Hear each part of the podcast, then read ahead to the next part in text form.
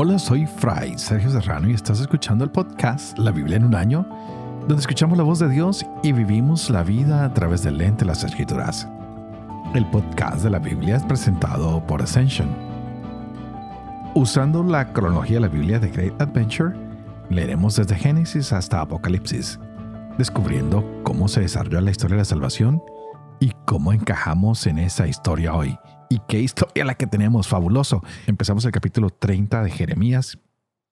Vienen las profecías a las 12 tribus, para llamarlo de alguna manera. Pero ayer terminamos con un mensaje de esperanza para los primeros cautivos. Y vimos esta carta de Jeremías al pueblo que Dios mismo le dijo. Vimos cómo la gente también se levantó con algunos falsos profetas que no querían aceptar este tiempo de cautiverio y que querían hacer que las personas rechazaran al Señor. Dios, como siempre, está juzgando el pecado.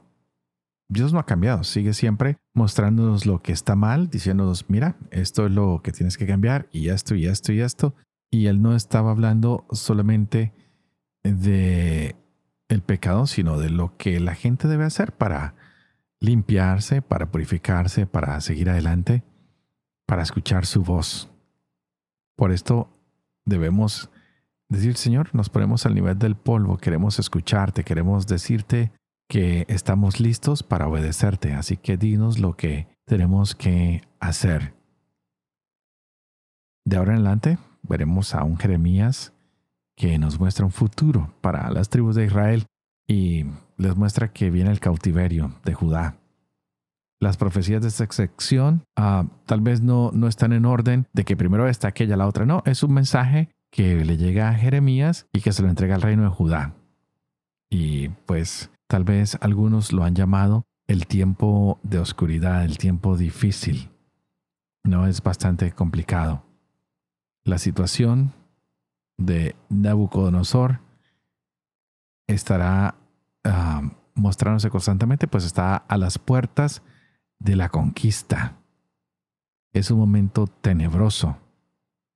Vamos a dejar que el Señor hoy nos sorprenda mostrándonos este terrible tiempo de prueba para estas gentes, para estos pueblos, para estas tribus. Así que hoy estaremos leyendo Jeremías capítulo 30, tendremos Daniel capítulos 12 y 13 y tendremos Proverbios capítulo 16 versos 17 al 20. Este es el día 244. Empecemos. Jeremías capítulo 30. Palabra que recibió Jeremías de parte de Yahvé Así dice Yahvé, el Dios de Israel. Escríbete en un libro todas las palabras que te he dirigido. Pues vienen días, oráculo de Yahvé, en que haré tornar a los cautivos de mi pueblo Israel y de Judá, dice Yahvé, y los haré volver a la tierra que di a sus padres en posesión. Estas son las palabras que erigió Yahvé a Israel y a Judá. Así dice Yahvé Voces estremecedoras oímos, pánico y no paz. Vayan a preguntar y vean si pare el macho. Entonces, ¿por qué he visto a todo varón con las manos en las caderas como la que da a luz y todas las caras se han vuelto amarillas? Ay, porque grande es aquel día. Ninguno se le parece. Será tiempo de angustia para Jacob, pero saldrá ileso de ella. Acontecerá aquel día, oráculo Yahvé Sebaot, que romperé el yugo de sobre tu cuello, y tus coyundas arrancaré, y no te servirán más los extranjeros, sino que Israel y Judá servirán a Yahvé su Dios, y a David su rey, que yo le suscitaré. Pero tú no temas, siervo mío Jacob, oráculo de Yahvé, ni desmayes Israel pues mira que acudo a salvarte desde lejos y a tu linaje del país de su cautiverio. Volverá Jacob, se sosegará y estará tranquilo, y no habrá quien le inquiete. Pues contigo estoy yo, oráculo de Yahvé, para salvarte. Acabaré con todas las naciones entre las cuales te dispersé, pero contigo no acabaré, aunque sí te corregiré como conviene, ya que impune no te dejaré. Porque así dice Yahvé, irremediable es tu quebranto, incurable tu herida. ¿Estás desahuciado para una herida de cura? Para ti no hay remedio. Todos tus amantes te olvidaron, por tu salud no preguntaron, porque con herida de enemigo te herí. Castigo de hombre cruel, por tu gran culpa, porque son enormes tus pecados. ¿Por qué te quejas de tu quebranto? Irremediable es tu sufrimiento por tu gran culpa. Por ser enormes tus pecados te he hecho esto. No obstante, todos los que te devoran serán devorados, y todos tus opresores, todos ellos irán al cautiverio. Serán tus despojadores despojados, y a todos tus saqueadores los entregaré al saqueo. Sí, haré que tengas alivio. De tus llagas te curaré, oráculo Yahvé. Porque la repudiada te llamaron, Sión de la que nadie se preocupa. Así dice Yahvé. Voy a hacer volver a los cautivos de las tiendas de Jacob y de sus mansiones me apiadaré. Será reedificada la ciudad sobre su montículo de ruinas, y el alcázar tal como era será restablecido. Y saldrá de entre ellos alabanza y voz de gente alegre. Los multiplicaré y no disminuirán. Los honraré y no serán pocos, sino que serán sus hijos como antes su comunidad ante mí estará en pie, y yo castigaré a todos sus opresores. Será su soberano uno de ellos, su jefe de entre ellos saldrá, y le haré acercarse, y él llegará hasta mí, porque ¿quién es el que se jugaría la vida por llegarse hasta mí? Oráculo de Yahvé. Y ustedes serán mi pueblo y yo seré su Dios.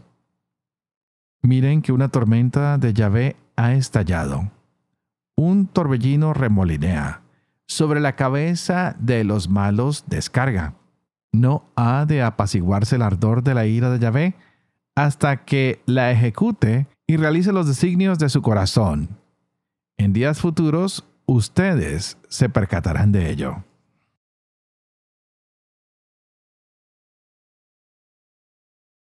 Daniel capítulo 12 En aquel tiempo surgirá Miguel el gran príncipe que se ocupa de tu pueblo. Serán tiempos difíciles como no los habrá habido desde que existen las naciones hasta ese momento. Entonces se salvará tu pueblo, todos los inscritos en el libro. Muchos de los que descansan en el polvo de la tierra se despertarán, unos para la vida eterna, otros para vergüenza y horror eternos. Los maestros brillarán como el resplandor del firmamento, y los que enseñaron a muchos a ser justos como las estrellas para siempre. Y tú, Daniel, guarda estas palabras y sella el libro hasta el momento final. Muchos lo consultarán y aumentarán su saber. Yo, Daniel, miré y vi a otros dos hombres que estaban de pie uno a cada orilla del río. Y pregunté al hombre vestido de lino que estaba sobre las aguas del río, ¿Para cuándo está fijado el fin de estos prodigios? Y oí al hombre vestido de lino que estaba sobre las aguas del río jurar, levantando sus dos manos al cielo por el que vive eternamente.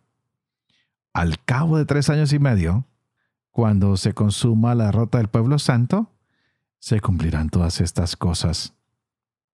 Yo oí sin comprender y pregunté, Señor mío, ¿cuál será el desenlace de todo esto?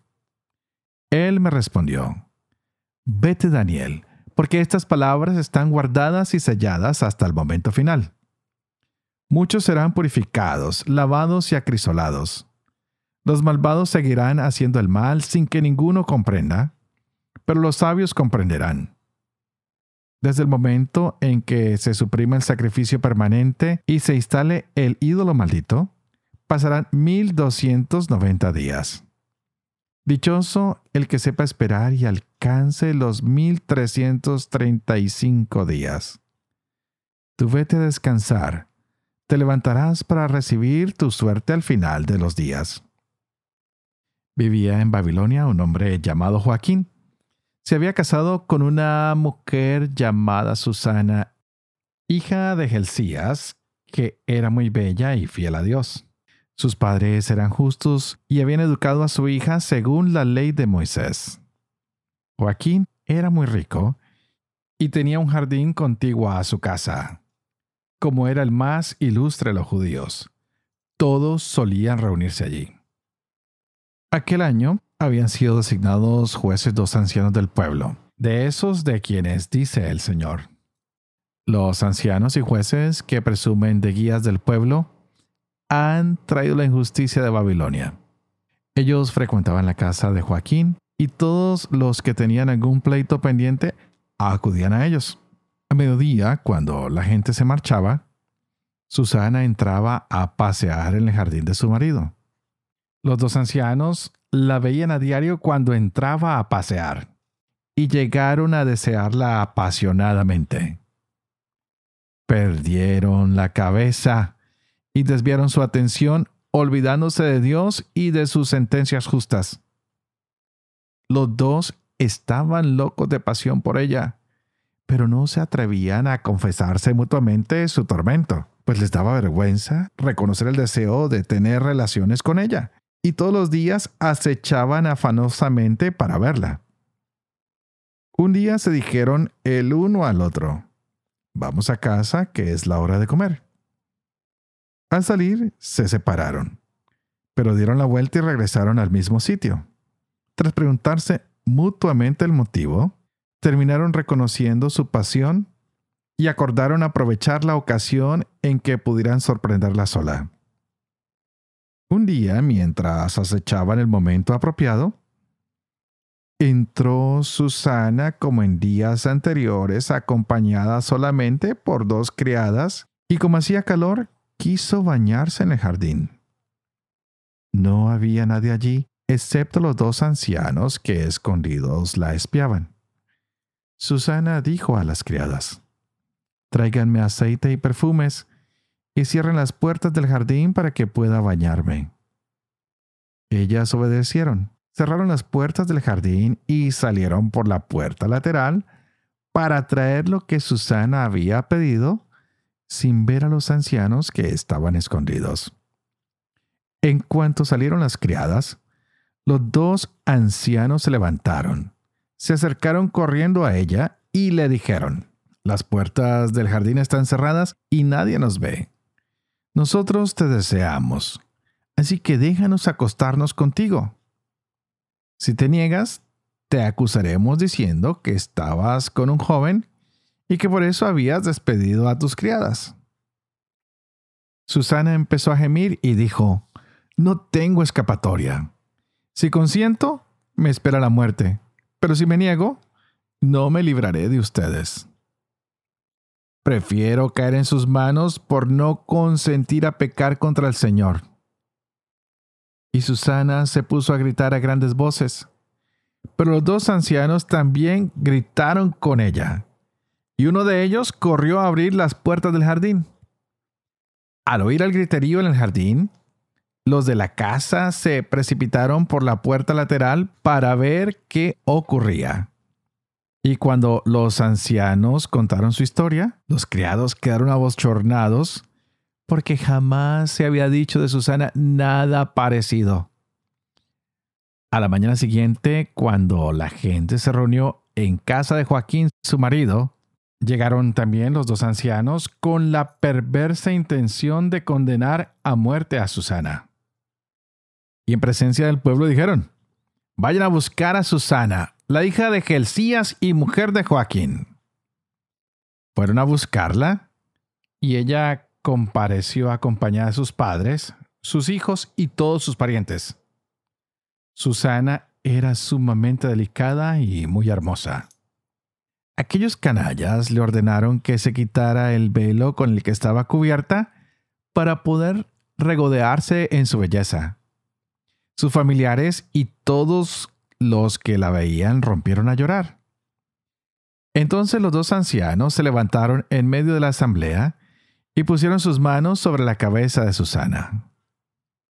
Ella, llorando, levantó la mirada al cielo, pues su corazón confiaba plenamente en el Señor. Los ancianos dijeron, mientras paseábamos nosotros solos por el jardín, entró ésta con dos criadas, cerró las puertas y despidió a las doncellas. Entonces se le acercó un joven que estaba escondido y se acostó con ella. Nosotros estábamos en un rincón del jardín y al ver la infamia corrimos hacia ellos y los sorprendimos abrazados. Pero a él no pudimos atraparlo porque era más fuerte que nosotros y abriendo la puerta se escapó.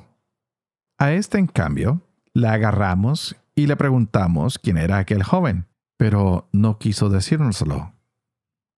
De todo esto nosotros somos testigos. La asamblea los creyó como ancianos y jueces del pueblo que eran, y condenaron a muerte a Susana. Entonces Susana se puso a gritar a grandes voces, Dios eterno que ves lo escondido, y conoces todo antes de que suceda. Tú sabes que estos han dado falso testimonio contra mí, y ahora tengo que morir sin haber hecho nada de lo que estos han tramado injustamente contra mí. El Señor la escuchó, y cuando era conducida a la muerte, despertó el Santo Espíritu de un muchacho llamado Daniel, que se puso a gritar, Yo soy inocente de la sangre de esta mujer. Toda la gente se volvió hacia él y le preguntaron, ¿qué significa eso que acabas de decir? Él, de pie en medio de ellos, respondió, ¿Tan necios son israelitas como para condenar a una hija de Israel sin hacer interrogatorios y sin investigar la verdad? Vuelvan al tribunal, porque estos han dado falso testimonio contra ella. La gente volvió rápidamente y los ancianos dijeron a Daniel, siéntate aquí en medio de nosotros e infórmanos, ya que Dios te ha concedido tal privilegio. Daniel les dijo, sepárenlos lejos el uno del otro, que voy a interrogarlos. Una vez separados, Daniel llamó a uno de ellos y le dijo, envejecido en la maldad, ahora reaparecen tus delitos del pasado, cuando dictaba sentencias injustas condenando a los inocentes y absolviendo a los culpables, aunque el Señor ordenaba, no condenarás a muerte al inocente ni al justo. Si realmente la viste, dinos bajo qué árbol los viste abrazados. Él respondió, bajo una acacia. Y Daniel replicó, tu mentira se vuelve contra ti, pues un ángel de Dios ya ha recibido la sentencia divina y te partirá por medio. Una vez retirado éste, mandó traer al otro y le dijo, raza de Canaán que no de Judá. La belleza te ha seducido y la pasión ha pervertido tu corazón. Así trataban a las mujeres israelitas, y ellas por miedo se acostaban con ustedes. Pero una mujer judía no se ha sometido a la maldad de ustedes. Ahora dime, ¿Bajo qué árbol los sorprendiste abrazados? Él respondió, bajo una encina. Y Daniel replicó, también tu mentira se vuelve contra ti, porque el ángel del Señor ya está esperando con la espada para dividirte por medio. Y así acabará con ustedes. Entonces toda la asamblea se puso a gritar a grandes voces, bendiciendo a Dios que salva a los que esperan en él. Luego se levantaron contra los dos ancianos a quienes Daniel había declarado convictos por propia confesión de falso testimonio, y les aplicaron el mismo castigo que ellos habían tramado contra su prójimo, de acuerdo con la ley de Moisés, fueron ejecutados. Y aquel día se salvó una vida inocente. Elías y su mujer dieron gracias a Dios por su hija Susana, lo mismo que su marido Joaquín y todos sus parientes, porque no había hecho nada vergonzoso. Y a partir de aquel día, Daniel gozó de gran estima entre el pueblo. Proverbios capítulo 16 versos 17 al 20. La senda de los honrados se aparta del mal. El que cuida su camino guarda su vida. La soberbia precede a la ruina y el orgullo a la caída. Mejor es ser humilde con los pobres que compartir botín con los soberbios. Al que cuida cualquier cosa le irá bien. Dichoso el que confía en Yahvé. Padre de amor y misericordia, tú que haces elocuente la lengua de los niños, educa también la mía, e infunde en mis labios la gracia de tu bendición, Padre, Hijo y Espíritu Santo. Y a ti te invito para que juntos pidamos hoy al Espíritu Santo que abra nuestra mente y nuestro corazón para que podamos gozarnos con esta palabra de Dios hoy para nuestras vidas. ¿Y qué palabra? Gran capítulo 30 de Jeremías que nos llena de esperanza. Gran capítulos de Daniel o grandes capítulos de Daniel que nos llenan de mucha más esperanza con una de las historias más fascinantes donde vemos que Dios es fiel, que aunque la gente quiera jugar una mala pasada. El que confía en el Señor siempre encuentra justicia. Dios no nos abandona. Dios es un Dios misericordioso. Dios es un Dios fiel que siempre, siempre salva al inocente. Pero volviendo a Jeremías, qué lindo mensaje de esperanza para los cautivos. Vemos nuevamente las mentiras de los falsos profetas que nos están diciendo, tengan cuidado, tengan cuidado con los falsos profetas. Exactamente igual lo mismo que pasó hoy en Daniel. Hombres con palabras falsas queriendo engañar al pueblo para provocar que el pueblo se aleje de la justicia del Señor. Pero la promesa del Señor siempre es firme. Es un Dios que aunque nos pone un poquito a prueba, no nos abandona, no nos deja solos y cumple su palabra siempre de defender al que es justo, al que ha actuado en rectitud. Por eso hoy hemos disfrutado de estas lecturas tan maravillosas. Esta es una de las más fascinantes a mi gusto, a mi manera de ver, la de Daniel, en el capítulo 13 que nos va a mostrar que mucha gente a veces se deja llevar por sus pasiones. Tal vez tú, tal vez yo. Nos dejamos llevar por nuestros sentidos, dejamos que se apoderen de nosotros y se nos olvida poner nuestra confianza en el Señor. ¿Cuántos de nosotros no nos hemos dejado llevar por una pasión, sea amorosa, sea de un deporte, de un vicio, y perdemos el rumbo, perdemos el norte. Hoy Dios tiene un efecto que transforma la manera de juzgar, de ver las cosas, y lo hace al suscitar en Daniel una palabra para salvar a la inocente. Pero ¿cuál es la intención de salvar a Susana? Que nos quede claro a nosotros, que cuando ponemos nuestra confianza en el Señor, que cuando actuamos de acuerdo a su voluntad, el Señor hace justicia. Esta mujer prefirió ponerse en manos de Dios que en manos de los hombres.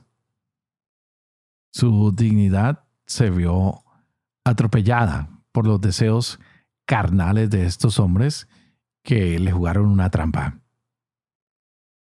Pidámosle al Señor que nuestros deseos, que nuestras pasiones no nos cieguen, que no nos hagan perder el camino que Él nos ha señalado, pero que también nosotros podamos ayudar y auxiliar a tantos hombres y mujeres que hoy son perseguidos en su dignidad y que para conseguir un trabajo tienen que cumplir con los deseos y pasiones de los empleadores, de la gente que se aprovecha de la necesidad, ante muchos que necesitan llevar un plato de comida y tienen que pagarlo a veces con sus cuerpos, clamando justicia porque algunos han tomado su dignidad y la han puesto por el suelo.